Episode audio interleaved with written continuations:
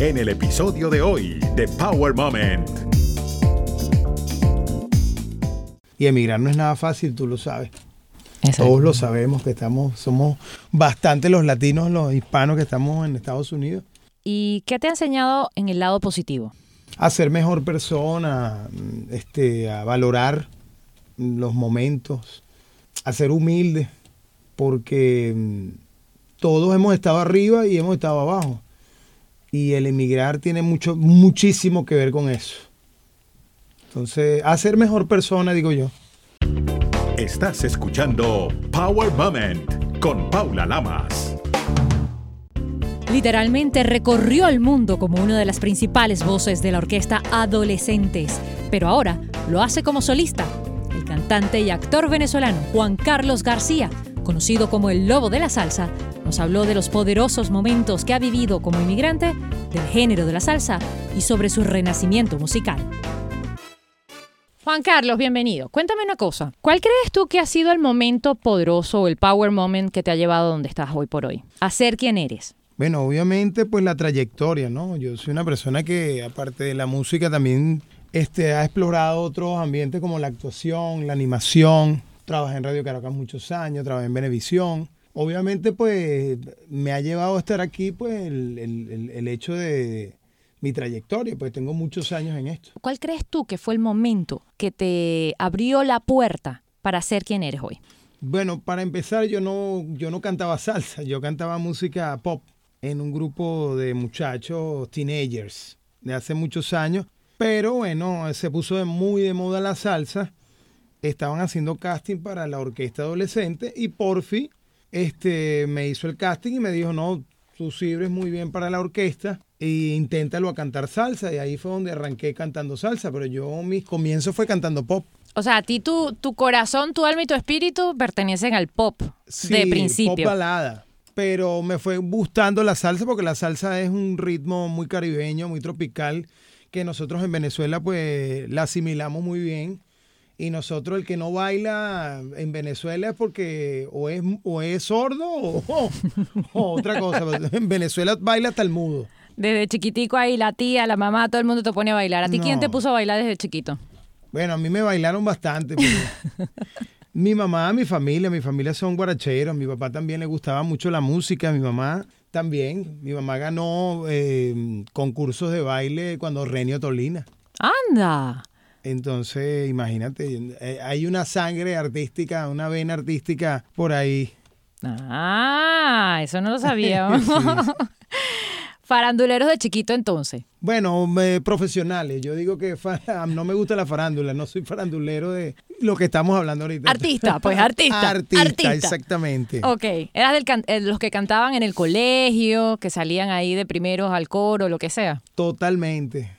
Si no cantaba, tocaba la charrasca o si no tocaba, estaba muy de moda también la gaita. Yo también fui este tamborero me gustaba mucho este, participar en todos los eventos musicales del colegio. Sí, El ritmo se lleva por dentro entonces. Totalmente. Hace un rato lo estabas hablando, perteneciste a una de las orquestas más reconocidas a nivel eh, no solamente venezolano, sino también en el mundo del género de la salsa como la Orquesta Adolescentes. ¿Qué te dejó ser parte de Adolescentes? Una demanda bien grande. No, no caigamos en... Pues, no vamos a hablar ese tema. Bueno, pero... No, me dejó una experiencia muy bonita porque fue una orquesta donde aprendí pues a, llevar la clave, aprendí a, estar en escenarios grandes como el Madison Square Garden, eh, Japón, México, Estados Unidos. Fueron años de experiencia al lado del, maestro, que hay que decirlo, pues eh, el señor Porfio Baloa es, uno, es el director musical y el creador de la orquesta adolescente. Tuve la gran oportunidad de trabajar con él, una persona bastante exigente en la cuestión del trabajo.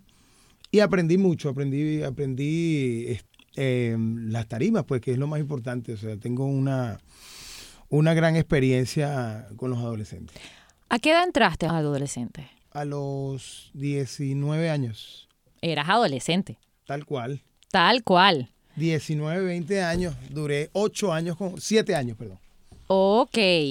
¿Qué hace un muchachito de 19 años cuando está montado en una tarima y ve a ese poco mujeres locas gritando y, desesperadas cantando todas las canciones? una sensación única porque imagínate, eh, yo llegaba a momentos donde los gritos los sentía todo el tiempo en el oído porque nosotros íbamos para Perú y era una locura, íbamos para Colombia y era otra locura. Se metían en las habitaciones de los hoteles. Para donde vayan, imagínate, Perú fue una recontra locura y en Venezuela también ni se diga.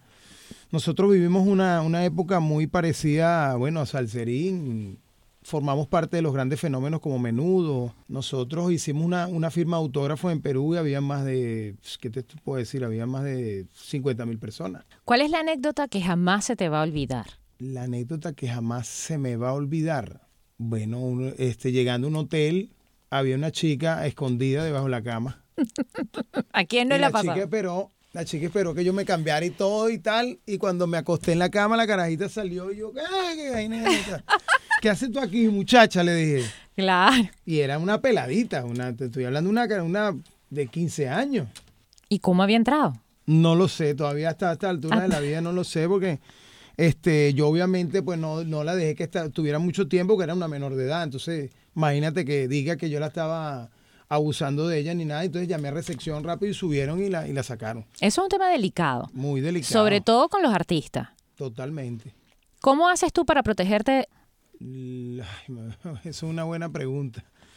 No tener WhatsApp ni, ni Instagram, ni Facebook, ni nada. Válido. Mira, cambiemos el tema mejor, porque creo que te voy a meter en problemas si seguimos por aquí. Este, ¿Quién te bautizó como el lobo de la salsa? Bueno, el lobo de la salsa nace en España. Una discográfica que yo firmé, Z Record, a raíz, bueno, del, del, éxito que tuve con los adolescentes, yo decidí arrancar mi carrera como solista, en la cual firmé con Latin World, una gran empresa venezolana que en la época era una de las empresas más importantes. Tenían artistas como Ricardo Montaner, eh, eh, Cervantes Florentino, Guaco, tenían celebridades. Y bueno, firmé con ellos y, y la licencia la compró Z en España. Y entonces había una chica que se llamaba Silvia, por cierto, Elvira, perdón. Me dijo, mira, tiene los ojos como un lobo. Entonces habló con la gente de la compañía. Mira, si le ponemos Juan Carlos Lobo con, con la cara de los ojos. Y eso llamó mucha la atención en, el, en la compañía y así me quedé. El lobo. Ah, mira. Primero fue Juan Carlos Lobo y después fue el lobo. Ah, el apellido. Exactamente, pero ese no es mi apellido. Ajá. Ese es un seudónimo que yo tengo artístico. Muy bien, muy bien. Y a todas estas, ¿crees que ese seudónimo te trajo buena suerte? ¿Que fue bueno? ¿Que fue malo? ¿Cómo lo sigues usando? ¿Te sientes orgulloso? Bueno, todavía estoy vivo, o sea, que quiere decir que, que fue bueno. Ok. Porque muchos desaparecen en el camino. Eso es cierto. ¿Y qué crees tú, cuál ha sido la clave para mantenerte vigente? La clave es hacer buena música, este, estar en contacto con las fans, estar de gira, eso también es, prioridad porque la gente te está viendo en conciertos y obviamente las redes sociales ahora lo que estábamos hablando son lo que mueve ahora el mundo. Estar vivo, estar, estar activo y hacer música nueva, videoclips nuevos y, y estar siempre a la vanguardia. Como muchos de la diáspora venezolana emigraste, viviste en España, viviste en Colombia, Perú. Mm, amor, yo he vivido en todos lados. Ahora en Bolivia. Mira, yo he vivido en México, he vivido en España, eh, Caracas, obviamente, eh, en Colombia, en Bolivia. Yo he vivido en más de 8 o 9 países. ¿Qué has aprendido como inmigrante? Eh, que he aprendido que, bueno, que antes era feliz y no lo sabía. Es decir, el emigrar no es fácil en ningún aspecto y en ningún trabajo. A nosotros los venezolanos nos tocó muy duro porque obviamente pues cada quien tenía su trabajo, tenía su estabilidad, tenía su familia y el dejar la familia, que es lo más, que es lo más doloroso, es lo que más me ha pegado, separarme de mi familia porque nosotros éramos una familia muy unida y eso pues ha sido lo que más me ha dolido y lo que más me ha pegado del emigrar. Y emigrar no es nada fácil, tú lo sabes.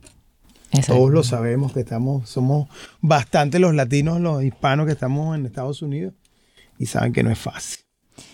¿Y qué te ha enseñado en, en el lado positivo?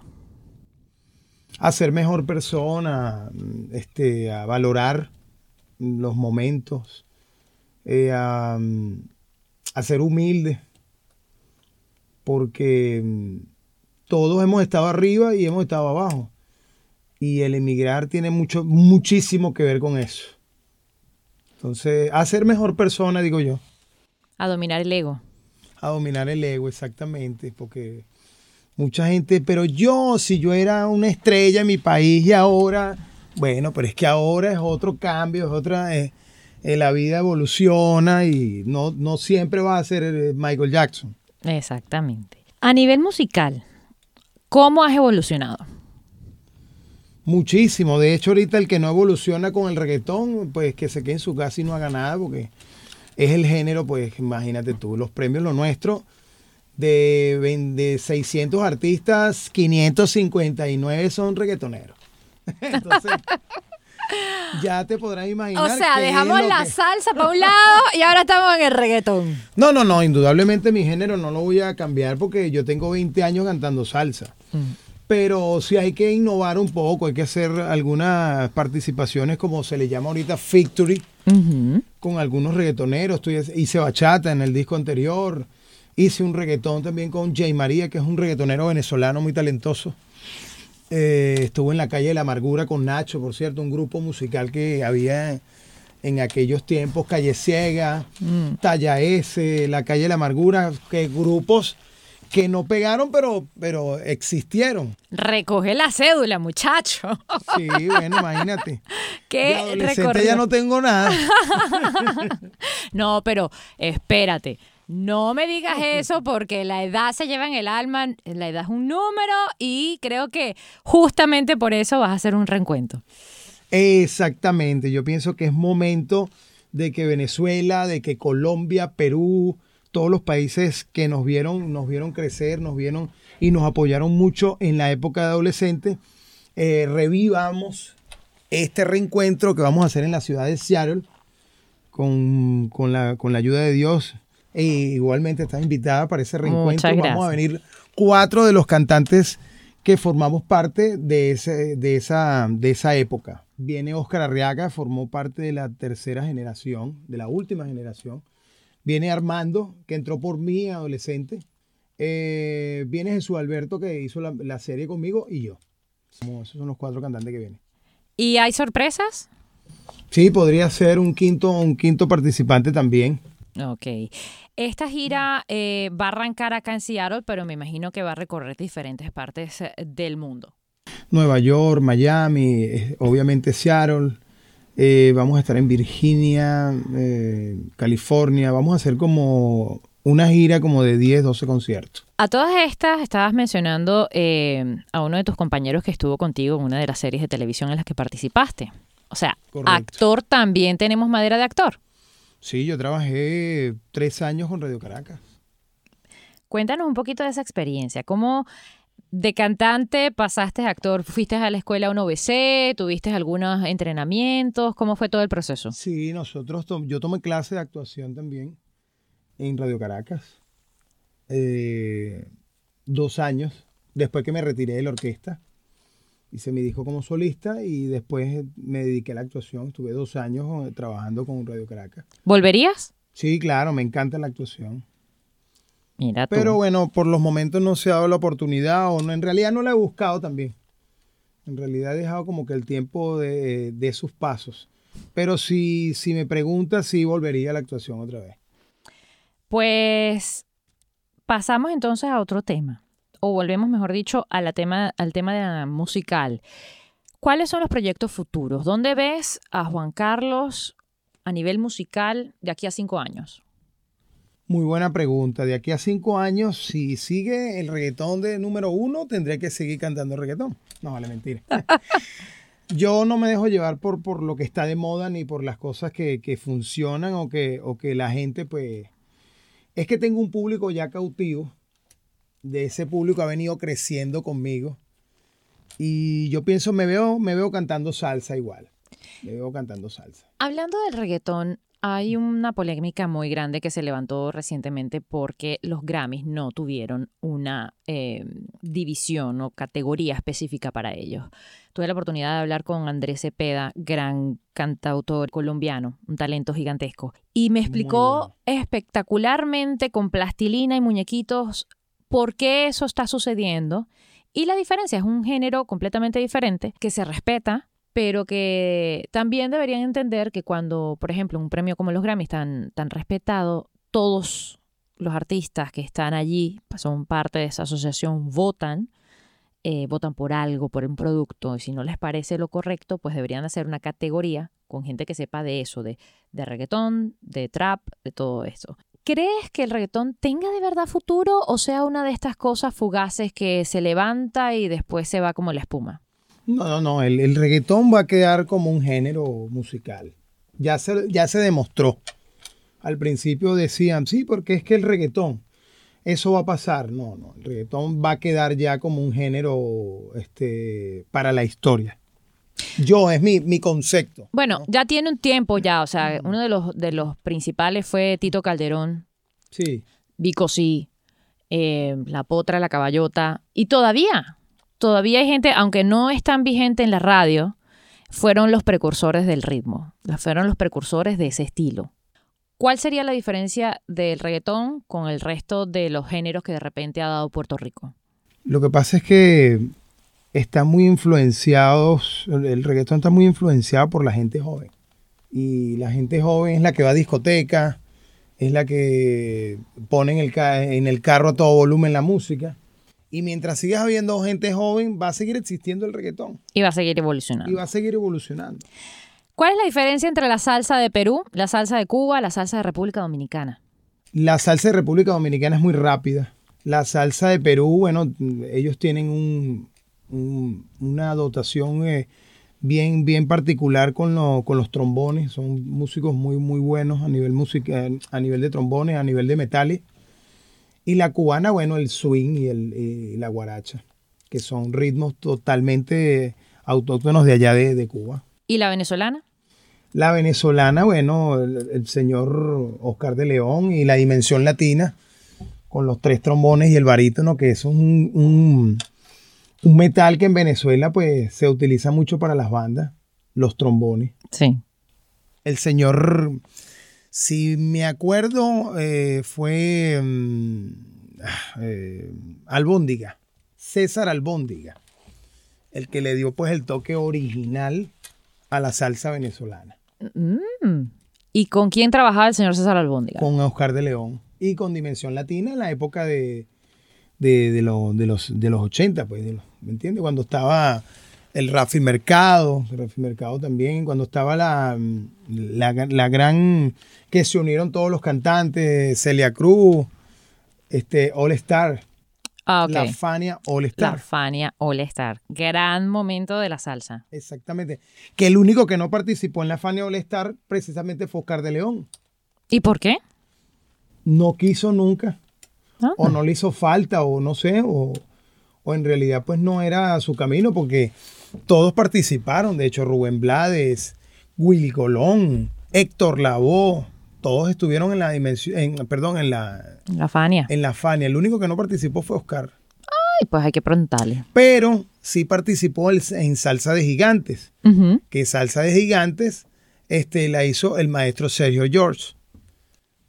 Grande. Exactamente. Grande entre los grandes. en la última Salsa de Gigantes estaba Luis Enrique, estaba en Pa Descanse Cho Feliciano, estaba mm, Celia Cruz, La India. Si te dan la oportunidad de hacer un dúo, ¿con quién lo harías? Indudablemente, un dúo en la salsa. Mm, en la salsa lo haría, mm, lo haría con Oscar de León. Me encantaría. Bueno, eso hay que buscarlo, eso hay que hablarlo. Hablando se entiende la gente. Exactamente, no, y nosotros hemos tenido acercamientos y nos hemos visto en varias oportunidades. Pero bueno, no se ha dado el momento, no ha, no, ha llegado la, la hora de, de, hacer un tema con Oscar, pero me encantaría. ¿Crees que la salsa ha evolucionado o se ha quedado de alguna forma estancada? No, la salsa, obviamente, pues el único que ha evolucionado en realidad con la salsa es Mark Anthony, que él es el que le da el toque juvenil a, la salsa, porque yo pienso que se ha quedado un poquito estancada. El único que, el único que se ha atrevido a hacer cosas bastante diferentes y, y actualizadas es Mark Anthony. Porque la salsa de Rubén Blade es una salsa pues vieja, una salsa que se respeta. Un clásico. Un, un, contenido de, de, una salsa social, pero que ya eso ya no se, ya no se escucha, pues. Ya la gente joven no escucha eso. Eso es cierto. ¿Qué crees que se le tiene que proponer a la gente nueva? Aparte de reggaetón. Para que la, salga, la salsa siga, siga existiendo. Yo pienso buenos músicos, músicos este, eh, completos. Músicos, arreglistas, productores. exactamente. Hay que, hacer, hay que hacer muy completo dentro del medio. Uno no se puede quedar, no, mira, porque yo canto y ya no, no, canta, maneja un instrumento, conoce un poquito también de, de lo que son las producciones musicales, o sea, hay que, hay que cada día investigar más para ser artistas integrales. Bueno, esperamos entonces pronto un mm. disco de Juan Carlos el Lobo. Tal cual, ahorita estamos este, haciendo un tema de José José. ¿Por qué José José, hombre de Dios? Porque yo soy muy amigo uno de los hijos de José José, de Manuel José. Y entonces ahora estamos haciendo un tema juntos, donde lo vamos a lanzar en la Ciudad de México, por cierto. Ciudad de México. ¿Y se puede dar detalles de eso o, o así, hasta ahí lo dejamos? Bueno, todavía no se pueden dar los detalles absolutos, pero yo serás la primera en saberlo. Dale. Pero eso ya está. Mira que esto queda grabado en las ondas. Ahí lo estaré esperando. Vamos a hacer un tema de José José en salsa. Ahí lo vamos a estar esperando, más te vale. Pues Juan Carlos, ha sido un honor, un gustazo. Gracias por este Power Moment. Pero antes de despedirnos, ¿cuál sería el uh, consejo poderoso que le puedes dar a esos muchachos que de repente quieren incursionar en la música y les gusta la salsa? Pues nada, que sigan, que sigan sus sueños, que luchen por sus metas, por sus ideales. Nadie puede trucar los, los deseos y, los ideales de cada quien. Eso es, una, eso es algo que uno tiene que llevar siempre y salir adelante, pues con sus propios medios. Y que suerte en todo lo que hagan. Gracias por tu tiempo, gracias por la honestidad, gracias por la buena vibra y por estar allí, por seguir demostrando que los venezolanos en el mundo tenemos talento y dejamos en alto esa bandera. Gracias a ti por la entrevista, este momento tan agradable. Recuerda seguir a Power Moment en las redes sociales, arroba Power Lamas, en Twitter e Instagram y en Facebook, Power Moment with Paula Lamas. Esta es una producción de GGSI.